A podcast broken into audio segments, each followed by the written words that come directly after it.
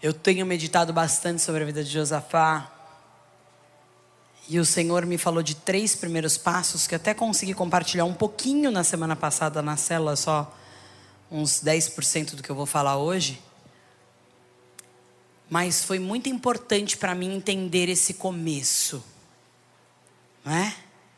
Para mim a palavra profética é muito importante. Quando a gente olha para o ano de Paulo, às vezes a gente olha o ano de 2021, a gente fala, puxa, não vivi tantas coisas. Você sempre quer se amarrar pelo que você ainda não viveu. Mas quando eu voltei a ler algumas epístolas, algumas cartas de Paulo esses dias, e aí eu também percebi muitas coisas que eu vivi, porque depois que passa você fica melhor de ver, né? Quantos processos o Senhor nos amadureceu? A palavra profética é muito importante. Então nós estamos no ano de Josafá, não porque nós vamos ser idênticos a ele, mas porque nós vamos reter tudo que é bom e aprender com o que foi ruim para não seguir os mesmos passos. E a cada dia a palavra de Deus vai sendo construída na nossa vida. Eu gosto muito de estudar a Bíblia pelos personagens e não pelos textos. Porque os personagens foram, que a gente chama de personagens, eles foram exatamente como nós, pessoas normais tinham vontade de chorar, de gritar, de se rebelar, de desistir, de continuar, de não continuar. E quando a gente estuda a Bíblia pelos personagens, pelos anos dos personagens, as suas pessoas, a gente começa, consegue ter mais comunhão com a Bíblia. Porque você não está ligado ao texto, mas você está ligado ao que você tem que aprender com aquilo que aquela pessoa viveu. Comece a estudar a Bíblia pelas pessoas que você vai ver como você vai aprender a Bíblia mais rápido né? Então, em 2 Crônicas 17, do 1 ao 7, vamos ler. Pode voltar no versículo 1, consegue? Em lugar de Asa reinou seu filho, Josafá, que se fortificou contra Israel.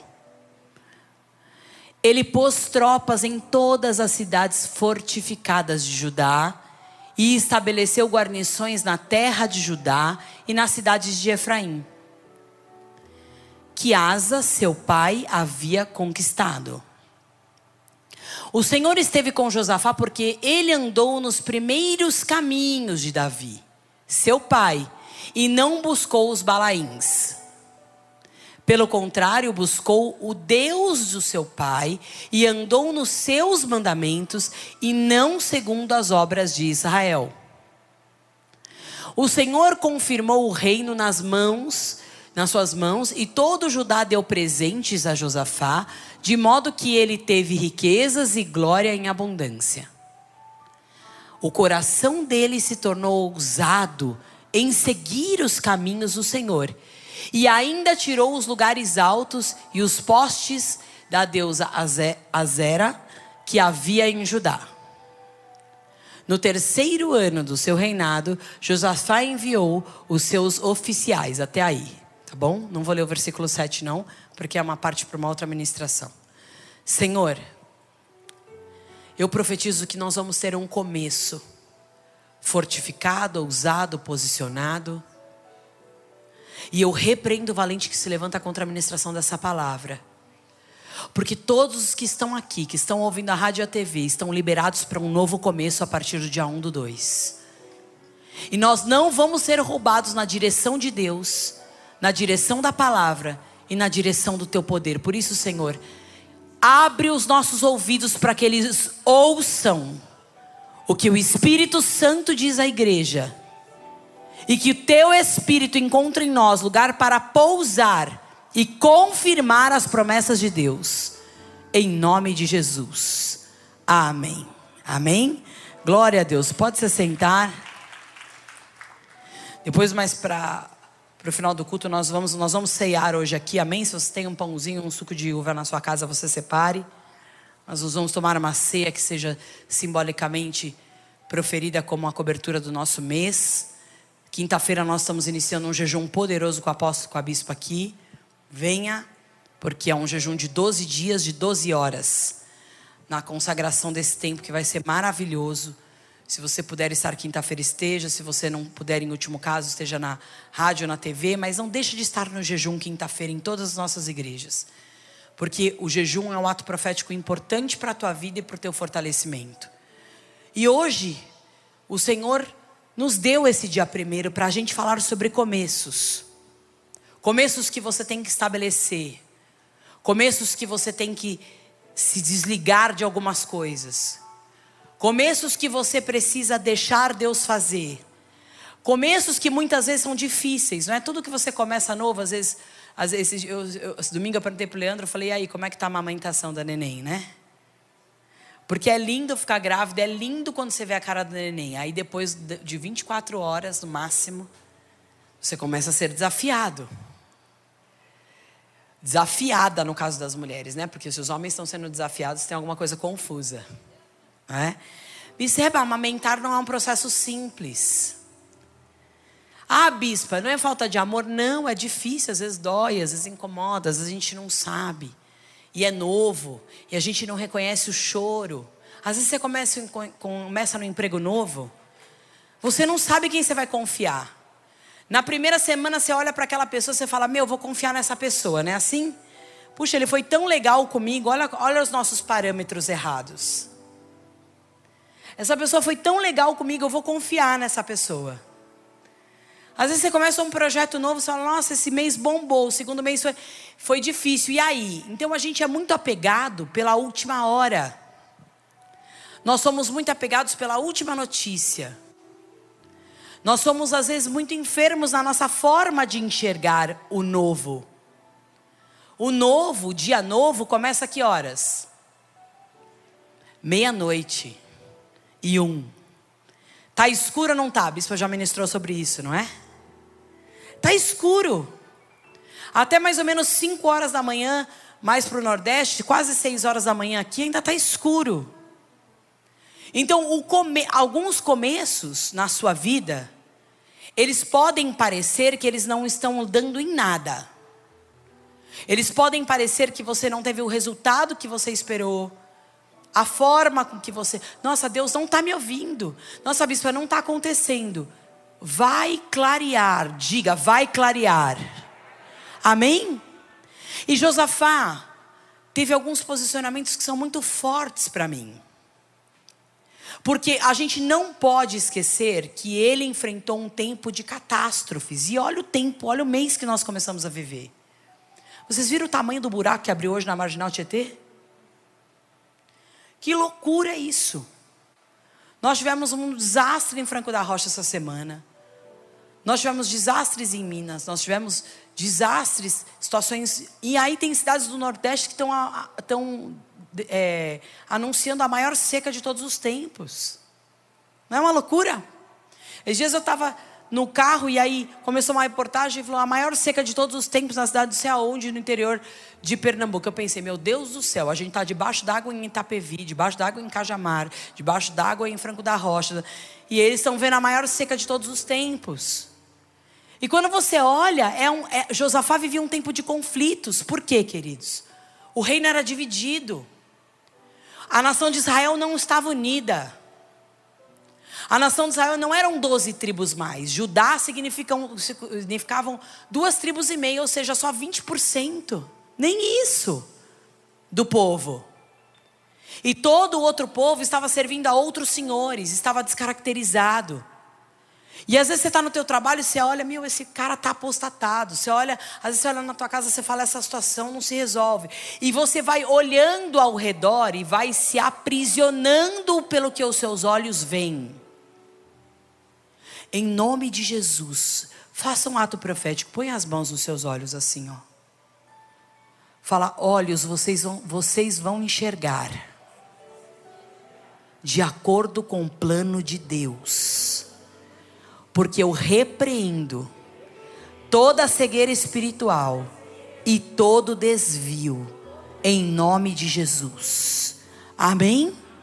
Querido, se você for enxergar pelo jornal, se você for enxergar pelo Covid, entenda, todas as coisas têm importância, nós temos que orar, temos que interceder e temos que ser solidários e misericordiosos, porque nós somos o corpo de Cristo.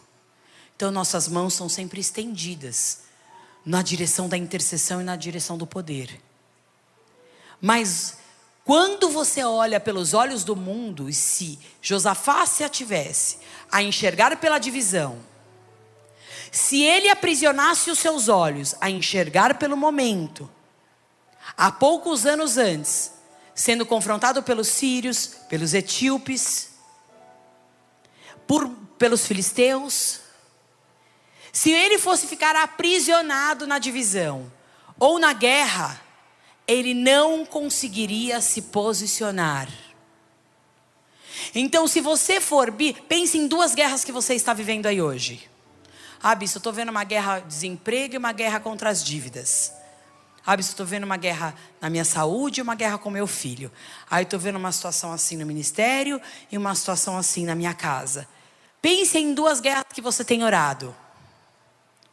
Se você for esperar se posicionar em proporção da sua guerra, você não vai viver a promessa de Deus. Porque posicionamento eu não tomo pelo que eu estou vendo. Posicionamento eu só tomo pelo aquilo que eu estou crendo. Então existem três situações aqui que levaram Josafá a ser um herdeiro das riquezas. Em nenhum lugar da Bíblia você vai ler que Josafá desejou ficar rico. Pensa, mas eu posso desejar? Não só pode, como deve. Em nenhum lugar da Bíblia você vai ver Deus ouvindo uma oração de Josafá para isso, mas isso foi consequência dos seus posicionamentos. Porque a Bíblia diz que ele foi honrado e em abundância e que ele teve riquezas em abundância. E esse é um ano de você ter sinais te seguindo. Escute o que eu estou te falando. Esse é um ano de o Senhor falar para você: eu te supro. A cada mês, a cada semana, a cada momento. E você tirar o teu pavor da presença de Deus e colocar a tua confiança nele. Então a primeira coisa que Josafá faz é fortificar. Diga, ele fortificou. Sabe o que é fortificar, queridos? Fortificar não é só fortalecer, é fortalecer de forma preventiva. É você fazer uma análise daquilo que é os seus pontos fracos. Se você sabe que algumas conversas te levam a, a ser, ficar desanimado, se você sabe que algumas pessoas para você conviver é um pouco mais difícil, se você sabe que alguns assuntos não te fortalecem, com quem você vai falar sobre eles? Com Deus. Se você sabe que algumas conversas paralelas vão te roubar, vão roubar a tua força física. Se você sabe que algumas discussões com a tua esposa, com o teu marido, não vão ser produtivas para você, você vai ter uma alteração da tua estratégia. Você não vai ser mais uma pessoa confusa. Você não vai ser mais a pessoa que tem a sua prática, você vai ter a prática de Deus. Quando a Bíblia fala que ele fortaleceu, ele colocou guardas, ele organizou e ele preveniu aquilo que poderia vir a acontecer. Então, esse é um ano de você ser preventivo como eu vou ser preventivo, bispa? O preventivo ele é observador. Você percebeu uma conversa que está truncada entre você e tua esposa? Corta agora a malignidade antes de virar uma guerra e uma discussão da qual você já sabe onde vai dar. Josafá, desde pequeno, acompanhou seu pai na guerra e viu todas as guerras que Asa viveu. Desde a divisão dos reinos até os etíopes, por exemplo, que foi uma guerra muito pesada para Israel, para Judá no caso. Mas ele vivenciou isso. E o Espírito Santo hoje estava me ministrando sobre coisas que nós já vivenciamos e não somos preventivos e voltamos a errar no mesmo ponto. O Espírito Santo falou para mim: observe na Bíblia, a primeira coisa que Josafás fez foi fortificar. Então seja preventivo em relação à sua família. Seja preventivo em relação aos seus negócios. Ai, bispo, toda vez que eu me perco nesse assunto das minhas finanças, eu fico tenso, eu me desequilibro, então você não vai se perder.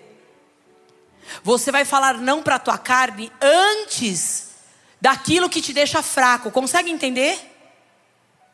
Porque tem coisas que você já sabe. Tem coisas que você já viveu. E tem coisas que são processos repetitivos. Quantas vezes aqui você já viu as mesmas situações se repetirem na sua vida, uma situação ou mais de uma? Levante a tua mão. Todos nós, sabe por quê? Porque se eu chegar hoje em casa e tivesse instalado uma guerra e eu agir igual, o que, que vai acontecer? Vai se repetir o mesmo resultado. Se eu tiver uma situação com os meus filhos e eu agir igual, vão se repetir os mesmos resultados. Se eu começar o ano com uma situação do meu cartão e eu daqui um mês fizer a mesma coisa, como é que vai acontecer? O mesmo resultado. Então, quando você se fortifica, você fala não para você. Diga, eu vou aprender a falar não para mim. E eu vou aprender a falar sim para Deus. Queridos, eu tenho vivido uma experiência muito forte nesses dias. Como é difícil para mim falar não para mim algumas coisas. Eu falo um negócio para você, se fosse fácil, eu faria todo dia. Eu não estou falando algo fácil para você. Mas eu estou falando algo necessário.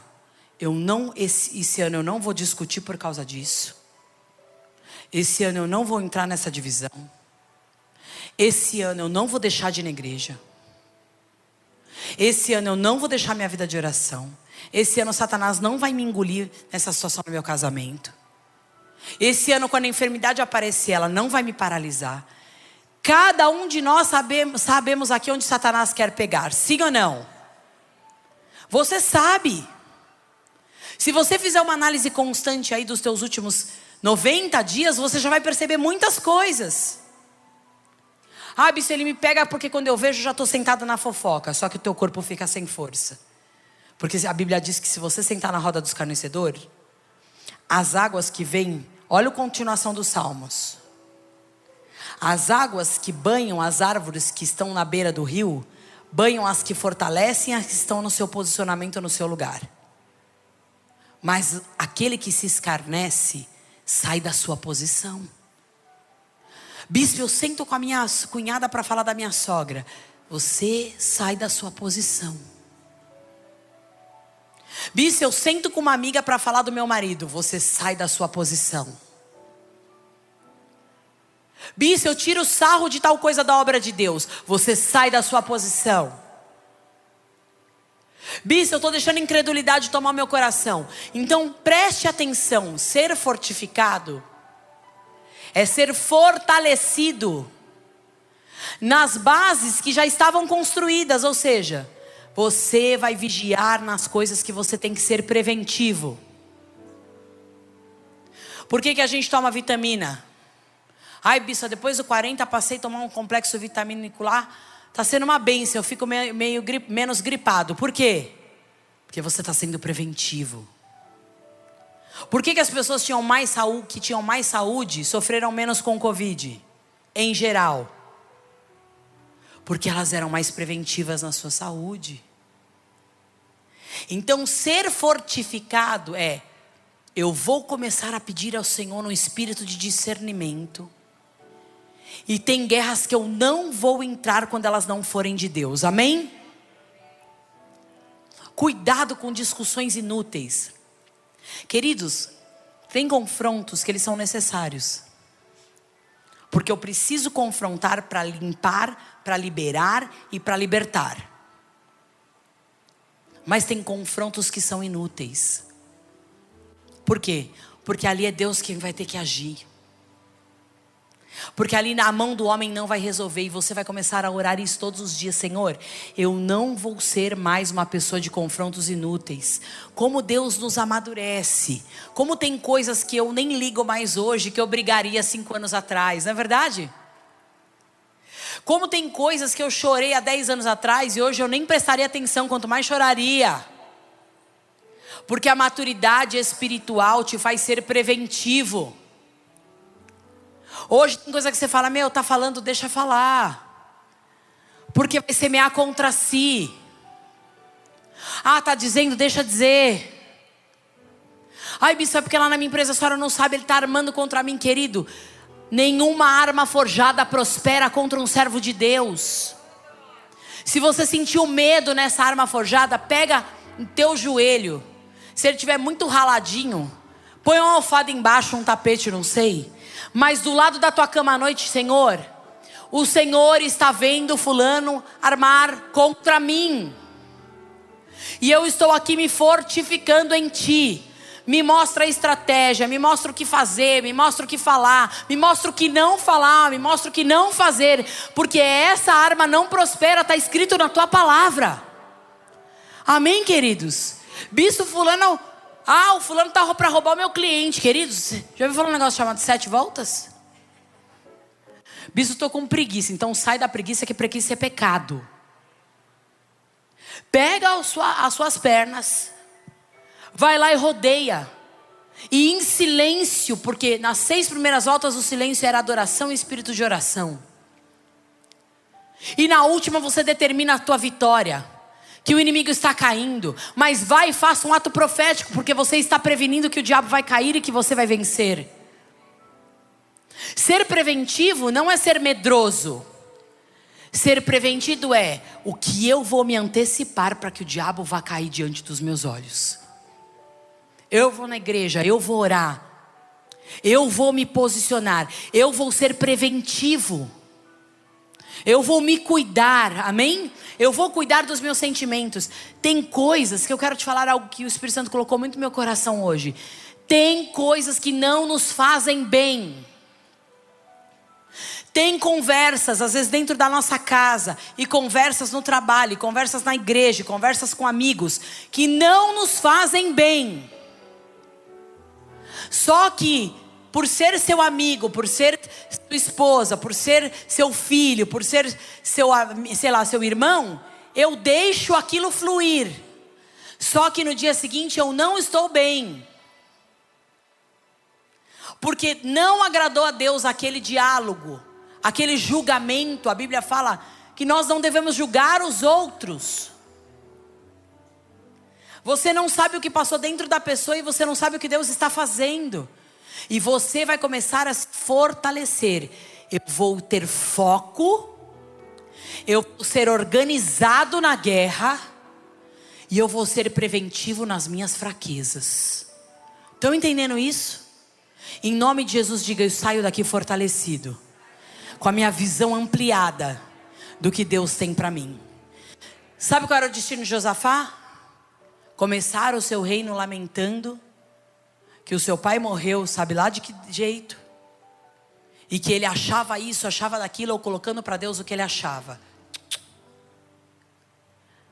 O foco do meu pai se desviou, mas o foco do rei Davi, que é da minha descendência, não se desviou. E olha que Davi também errou, como eu e como você. Mas Davi soube pedir perdão, se arrepender, quebrar os seus orgulhos e viver a sua promessa. Amém? Davi, vou repetir, soube se arrepender, pedir perdão, quebrar os seus orgulhos e viver as suas promessas. Bispo, eu vou seguir nesse. Josafá olhou aquilo lá, falou: Cara, eu vou seguir nesse caminho aqui. É melhor arrumar um gigante para dar uma soltar uma pedra mas eu vou organizar o reino assim que eu começar. fortifica tudo. Organiza, vamos demonstrar ao inimigo que nós somos organizados mais do que ele.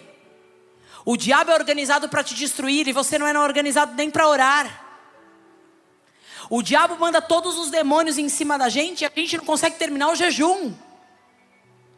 Eu vou ser fortificado pelos, pela minha prevenção, amém? E na sua. Sabe o que, que significa um servo de Deus prevenido? Um servo de Deus prevenido significa um servo de Deus de fé. Porque ele está fazendo porque ele crê, não porque ele está vendo. Amém? Então você vai se fortificar para que depois você entre na tua posição. Em segundo lugar, diga: Josafá se posicionou. Queridos, é muito sério isso. Existem muitos e muitos detalhes nesse texto. Muitos. Porque posicionamento é deixar claro o que você é, o que você faz e o que você quer. Aprenda sobre posicionamento.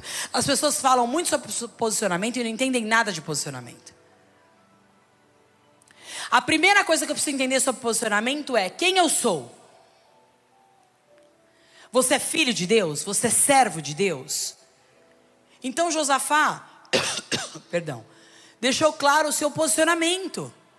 Eu sou filho do rei Asa, da descendência de Davi, e vou seguir os caminhos do Senhor. Quero cumprir os mandamentos do Senhor. Não estou achando que vai ser fácil, não vou estou achando que não vai ter guerra, não estou achando que não vai ter dificuldade, não estou achando que eu vou vencer em tudo, mas eu estou fazendo uma escolha. Eu serei o rei Josafá aprovado por Deus. Estão entendendo que ele precisava definir quem ele era? E tem hora que, por causa do nosso passado e das nossas dores presentes, nós não conseguimos definir quem nós somos. Eu quero ser reconhecido pelo quê? Desde os meus 18 anos de idade, o apóstolo fez essa pergunta numa conferência apostólica. Aliás, vá à conferência ao final do mês, porque vai mudar a sua vida. Tem convite aí, não deixe de ir à conferência, nem que você não consiga todos os horários. Mas é um instrumento de milagre na tua vida. Ele disse: Eu quero que você responda pelo que você quer ser reconhecido. E na hora veio o meu espírito. Eu quero ser reconhecida pela unção. Não era pelo ministério. Não era pelo altar. Não era por ser mãe, por ser esposa, por ser alta, por ser magra, por ser... eu queria ser reconhecida pela que a unção de Deus fizesse a diferença daquele que serve e daquele que não serve na minha vida. Fazem 26 anos que todos os dias eu oro a mesma coisa. Eu oro milhares de outras, dezenas de assuntos. Mas sempre que essa pergunta vem no meu espírito, eu respondo para Deus: Eu quero ser reconhecida pela unção que é a capacidade do Espírito de Deus em mim. E quando eu olho para a história da minha vida, tudo aquilo que eu realizei, a minha capacidade natural não poderia desde coisas básicas como uma viagem, até uma coisa essencial como ter filhos porque eu era estéreo. Então a palavra de ser reconhecido pela capacidade da unção foi se confirmando em cada vitória. E talvez o desejo do teu coração seja algum outro. Mas se ele for lícito diante de Deus, você vai ser reconhecido pelo Senhor. Porque o que interessa para o Senhor é o teu coração limpo e teu espírito vai se tornar inabalável. Amém, queridos? Então, não se posicione pelo que você está vivendo. Se posicione pelo que você quer ser em Deus. E Josafá tomou uma decisão. Eu vou ser um rei que vai servir ao Senhor. Eu vou ser um rei. Ele não estava falando que ele ia ser mais poderoso da terra.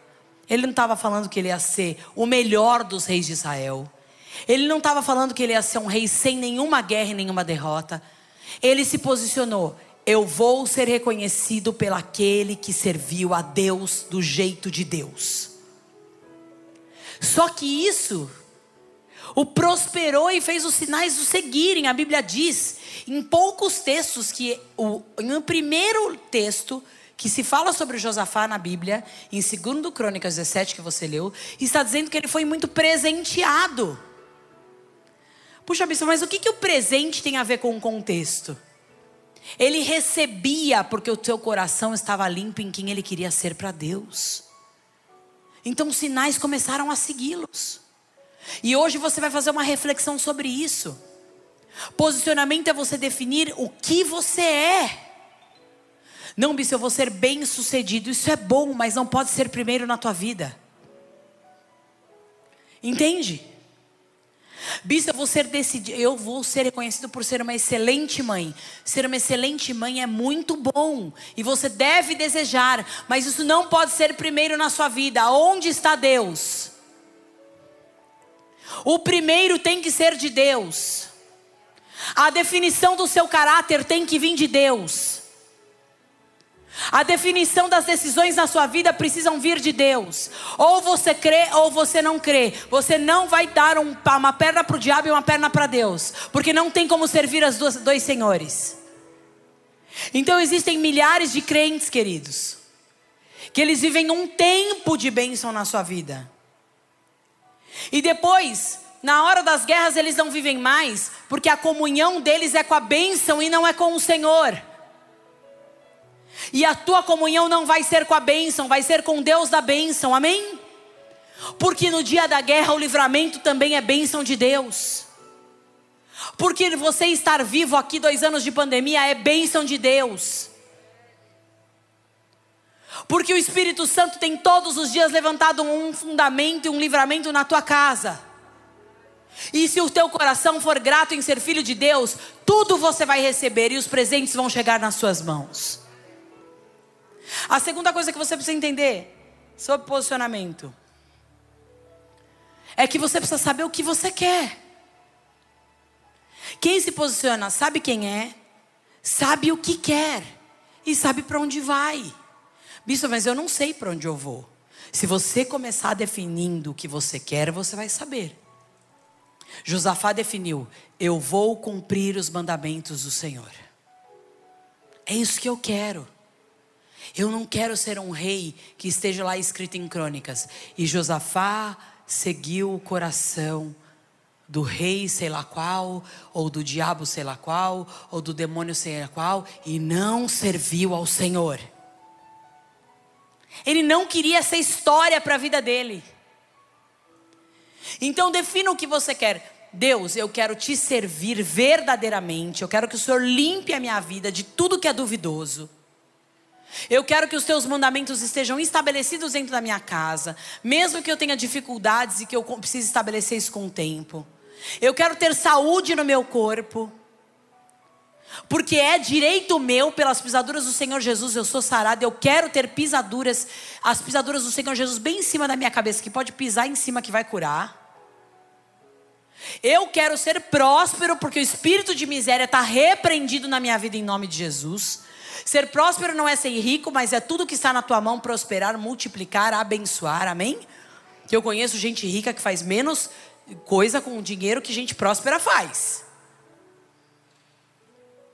Então, não é a quantidade do dinheiro, mas é o que acontece com ele. Amém? E o Espírito Santo vai levar você a saber o que você quer, para então definir para onde você vai. Isso é posicionamento. Não, eu não tenho nenhum sonho em 2022. Você está errado. Não, você não, precisa ter 40 sonhos para 2022. Pra você não se perder no meio deles e não fazer nenhum. Mas três, quatro coisas precisam estar muito claras para você. Porque senão, como que Deus pode construir um posicionamento e uma promessa e um milagre se você não sabe quem você é, o que você quer e para onde você vai? Bispa, e se eu tiver errado? E a vontade de Deus não for essa, deixa que Deus corrija no caminho. Agora, para de querer ser Deus e pensar se está certo ou errado. Só desejo o que é certo diante dos olhos do Pai. Amém? Se o Espírito Santo no caminho mostrar para você que o vermelho tem que ser rosa, glória a Deus. Mas aí Deus corrigindo a tua rota. Agora você abrir mão dos teus sonhos. Você abrir mão das promessas de Deus, você deixar de acreditar na igreja. Você deixar de acreditar no altar. Você deixar de acreditar em quem você é. Você deixar de acreditar que Deus pode fazer isso. Rouba a tua fé. E esse é ano de você ter força. Você precisa da tua fé. Você precisa de posicionamento porque isso traz força para o teu físico. Você precisa da tua fé porque ela traz força para a tua voz. Você precisa da tua fé porque ela traz fôlego de vida para você levantar de manhã. Então não abra mão de ser uma pessoa séria em Deus. Posicionada, porque esse pequeno começo trouxe grande liberação na vida de Josafá. E em terceiro e último lugar, diga: ele foi ousado de coração. Sabe por que a Bíblia usa a palavra de coração? Porque coração significa pensamentos e sentimentos e não espírito. Então não significa que ele foi ousado porque Deus falou para ele destruir os postes ídolos e as idolatrias e se posicionar. Significa que aquilo que ele sentiu de Deus, ele fez. Que o seu sentimento já estava possuído pelo Espírito Santo. Porque os nossos pensamentos e os nossos sentimentos, o nosso coração é o que? É enganoso. E desesperadamente corrupto. Então tem dia que teu coração te engana, amém? Mas quando a Bíblia fala foi ousado de coração, a Bíblia está dizendo, ele não mediu consequências para tirar o que, era de, o que não era de Deus da vida dele. Não interessava se ia ter guerra, pós-título ali não ia ter. Não interessava se ia ter divisão. A deusa fulana de tal não ia prevalecer dentro de Judá. Não interessava o que as pessoas iam achar. Interessava que ele não ia viver aquilo lá debaixo da autoridade dele. E muitas vezes nós agimos como servos de Deus sem autoridade. Muitas vezes nós agimos como servos de Deus que somos coitados e que estamos esperando a bênção. Você não está esperando bênção nenhuma, você já é abençoado. A bênção do Senhor já faz parte da tua vida desde o dia que você levantou a mão e declarou: Jesus Cristo é o Senhor e Salvador da minha vida, e eu o recebo como pai, e ele me recebe como filho. E você começou ali, nasceu, chorou, vai começar a ser amamentado no dia seguinte, porque você começou uma reforma. Bispo e a reforma. A reforma é longa às vezes. Às vezes a reforma é árdua que tem que passar uma lixa zero em você, né? Já percebeu? Deus já passou lixa zero em você, em mim ele já passou a menos zero. Mas ser ousado de coração é: eu não volto atrás para dividir a glória de Deus. A glória de Deus não vai ser dividida na minha casa. A glória de Deus não vai ser dividida no meu coração. A glória de Deus não vai ser dividida nas minhas decisões. E uma das coisas muito fortes sobre a ousadia de coração. Eu não cedo aos meus medos e eu não cedo às ameaças. Escute o que eu estou te falando. Todos os dias tinha um inimigo novo com uma carta em Judá para ameaçar Josafá. Na falta dos inimigos também tinham mais dez tribos para dizer que Judá ia terminar de cair. O próprio povo de Israel, que era o povo de Deus até então, era aquele que chacoalharia Judá, igual Neemias foi chacoalhado da escada, não sabe como é que é? Quando Tobias chacoalhou ele, Neemias cai daí. Todos os dias tinha alguém para chacoalhar o trono e falar: Josafá, sai daí que não vai dar em nada. E todos os dias tem alguém próximo para dizer para você que não vai dar em nada. Só que as tuas convicções e a tua ousadia de coração está em Deus. A sua principal aliança chama-se Jesus. Ele é que morreu na cruz por você, não foi ninguém. Hoje, meu filho de 5 anos fez uma pergunta que eu achei incrível. Ele disse: Mãe, quando a gente morrer, a gente vai para o céu. Falei: E aí, Rafa? Ele pergunta muito sobre isso. Depois que uma pessoa que ele gostava muito morreu. Mas quando a gente chega, a gente abre os olhos, aí ele ficou com os olhos fechados, assim, ó. Criança, quando pergunta, ela é lúdica, né? Ela, ela faz aquilo que ela está perguntando, né? E ele com os olhos fechados assim, falou: Mãe, é, a gente vai poder abrir os olhos? Falei: Como, Rafa? Assim. E quando a gente abrir, vai estar tá tudo escuro lá? Falei: Não, tudo é muito claro lá. Ah, entendi. Então no céu a gente abre os olhos, abre. Que eu não vou explicar para eles o que é um corpo glorificado, né, queridos? Ele tem cinco anos. Se nem eu às vezes entendo o que é glorificado, um corpo glorificado, imagina a criança de cinco anos. E aí vai ter, vai ter casa, vai, vai ter comida. Pensei comigo melhor falar que vai, né? Senão ele não vai querer ir para o céu. Falei, vai. E vai ter, vai ter o jogo. Falei, vai. Pensei comigo, Senhor, já estou entrando nas heresias agora, né? que mais, mãe? Vai ter as pessoas? Vai, vai ter as pastoras. Ele tem mania das pastoras, né?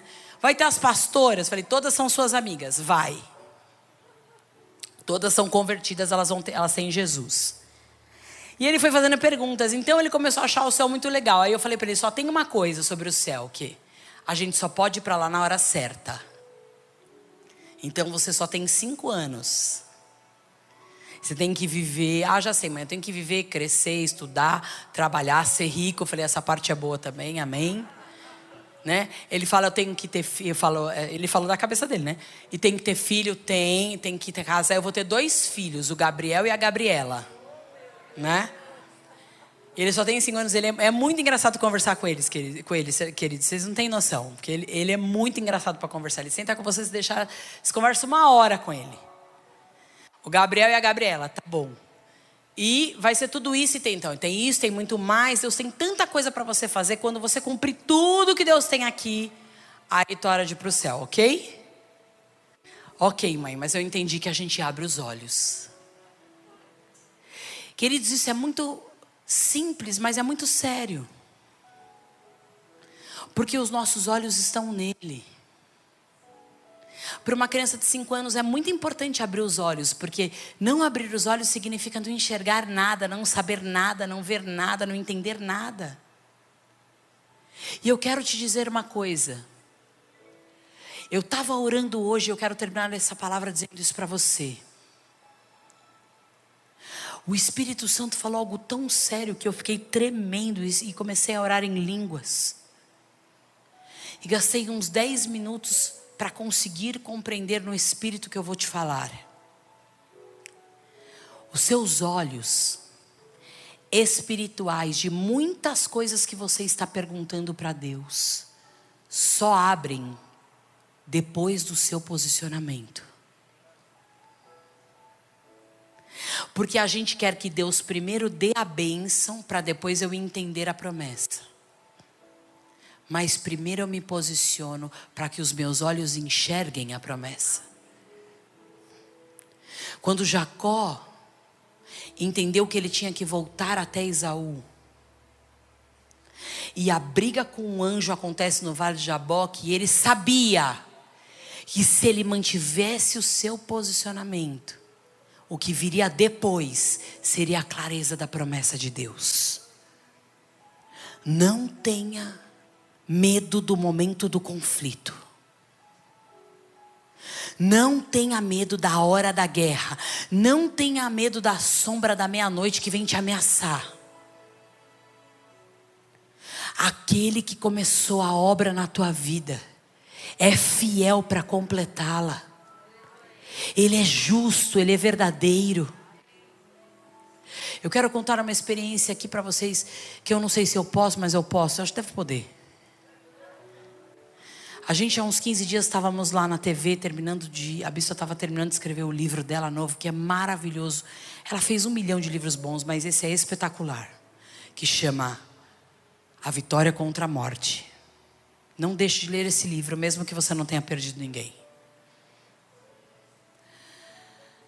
E aí a bispa estava fazendo tudo ao mesmo tempo, bem mulher, né? Então nós estávamos só fazendo a releitura final do último capítulo. Eu lia e ela prestava atenção e comentava o que ela queria ajustar. E teve uma hora que a moça que estava fazendo a unha dela, estava para entrar no programa, o olho dela começou a encher de lágrimas. E ela começou a chorar. E a outra que estava lavando o cabelo, Falou, ela falou assim de repente: eu precisava vir aqui hoje. Aí eu observei o ambiente e fiquei prestando atenção no que o Espírito Santo faz. A gente não ia fazer naquele dia e não ia fazer naquela hora. Só que a bispa falou: vamos, vamos aproveitar o tempo. Falei: vamos aproveitar o tempo. Enquanto nós estávamos ali, aquela moça que estava fazendo a unha tinha perdido a mãe. 15 ou 20 dias antes. E aquela moça que estava lavando o cabelo tinha perdido o filho.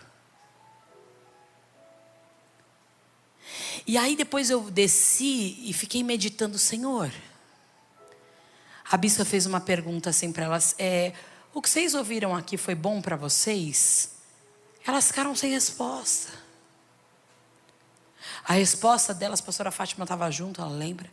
A, a, a resposta foi: Eu precisava ter vindo aqui hoje. Jesus é assim com você. Se você estiver no metrô, ele vai te dar um sinal. Se você estiver dormindo à noite, ele vai te dar um sinal.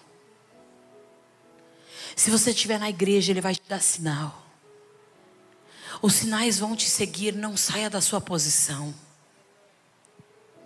Bista, tem dia que andar na posição é duro, é. Tem dia que ser obediente é difícil, sim.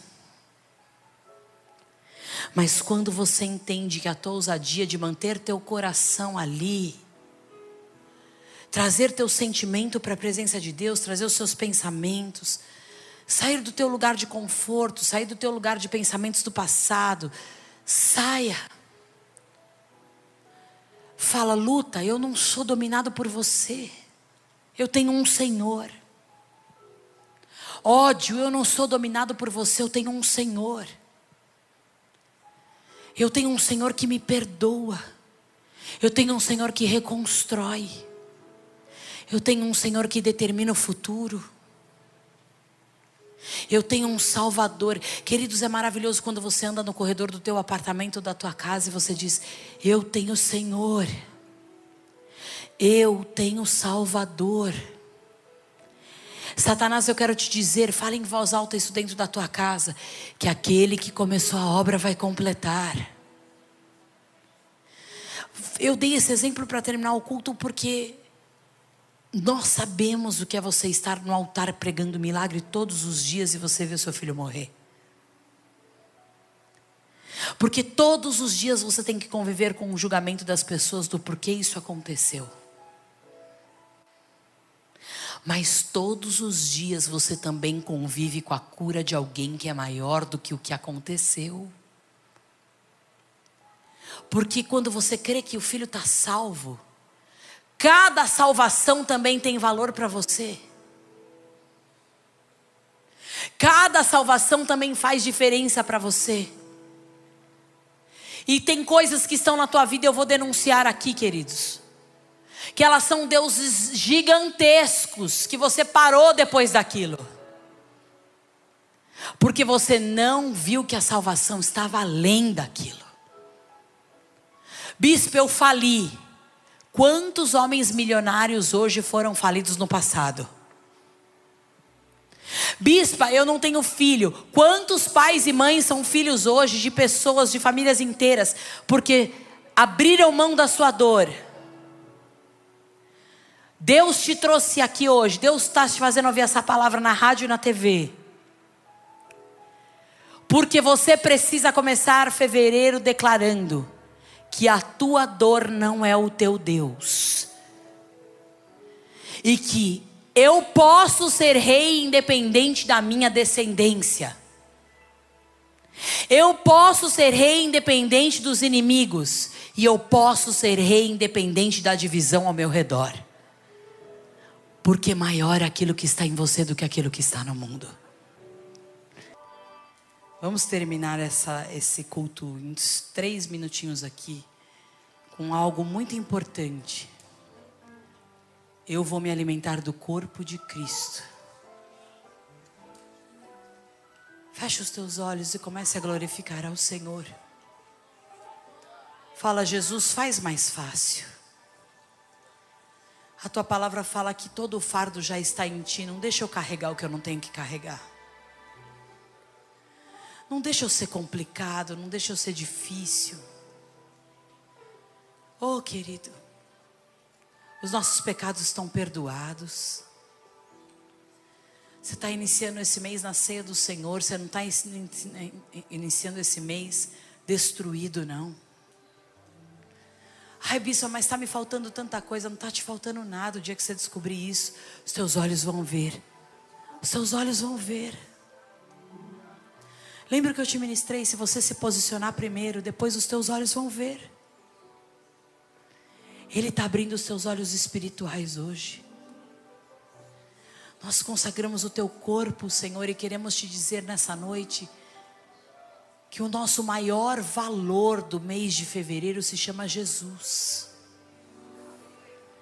Que o maior valor das nossas horas, dos nossos dias e da nossa casa chama Jesus. E nós queremos te pedir que nós sejamos felizes por ter Jesus. E que nós possamos ser leves por ter Jesus. E que esse corpo nos alimente porque Ele é Jesus. Em nome de Jesus, comamos o pão do Senhor.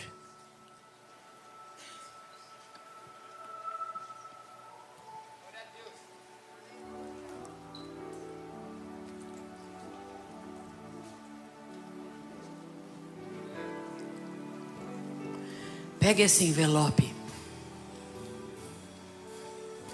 Não peça coisas para o ano inteiro, não. Pense em fevereiro. Amém? Coloque é três coisas importantes aí para fevereiro.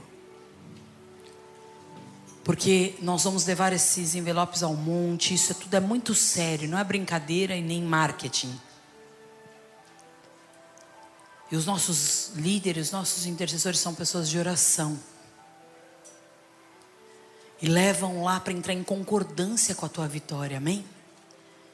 Faça isso, escreva os pedidos que você precisa para fevereiro, porque o Senhor está aqui e cada um dos teus pedidos vai ser lido diante do altar de Deus em nome de Jesus.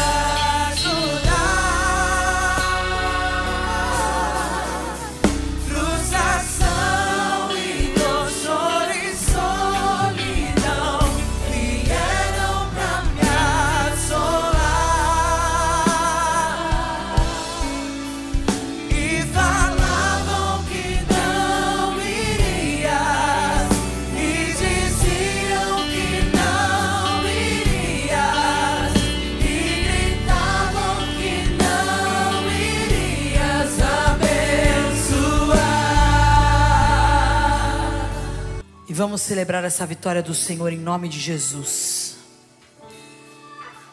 Às vezes eu penso no sangue e penso. É a marca, não é?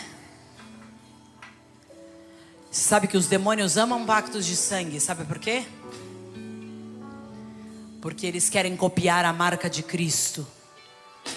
E sabe o que é a ceia? É todos os meses você declarar que a marca de Cristo está sobre você e que valeu a pena o sacrifício. Levante o teu cálice e declare assim: o sacrifício de Jesus tem poder na minha vida.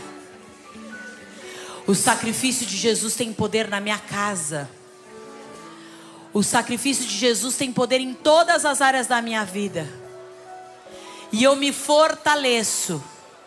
E eu reconheço o senhorio de Jesus Cristo sobre a minha casa e sobre o meu mês. Em nome de Jesus. Vamos tomar o cálice do Senhor.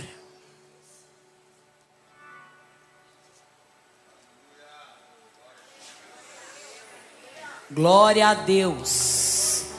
Amém? Aplauda mesmo ao Senhor, declare que é Ele toda a honra, toda a glória, todo louvor.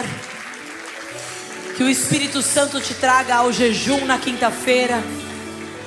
Que o Espírito Santo ministre essa palavra no teu espírito. E que você lembre. Em 2 Crônicas 17, há para mim um novo começo. Porque em seguida, a palavra das próximas semanas, nós vamos ministrar do que foram os próximos passos. E Josafá colocou palavra em todos os lugares, que protegeu o povo pelo conhecimento da palavra, pela ação dos sacerdotes, dos levitas e dos profetas. três ações espirituais que Deus vai te ministrar nas próximas terças. E que você vai entender que Deus tem um ano especial para você. Senhor, em nome de Jesus, nos guarda ao entrar e ao sair. Leva teus filhos em paz, em segurança para os seus lares. Leva teus filhos protegidos pela palavra de Deus que nunca volta vazia. Honra cada um que está em casa, que está no trabalho, que está no carro. Eu entro em concordância com a bênção do Senhor sobre a Igreja Apostólica de Jesus Cristo. E eu declaro um mês de fevereiro cheio da presença do Senhor, cheio dos sinais, das revelações, cheio das clarezas, da clareza de Jesus. Em cada posicionamento dos teus filhos, tudo ficará claro. E o diabo será colocado debaixo dos nossos pés. Em nome de Jesus eu te abençoo e te envio para o entendimento da graça de Deus sobre a tua vida, em nome de Jesus. Amém. Amém. Deus te abençoe um tempo de vitória em nome de Jesus. Te conheço, Senhor.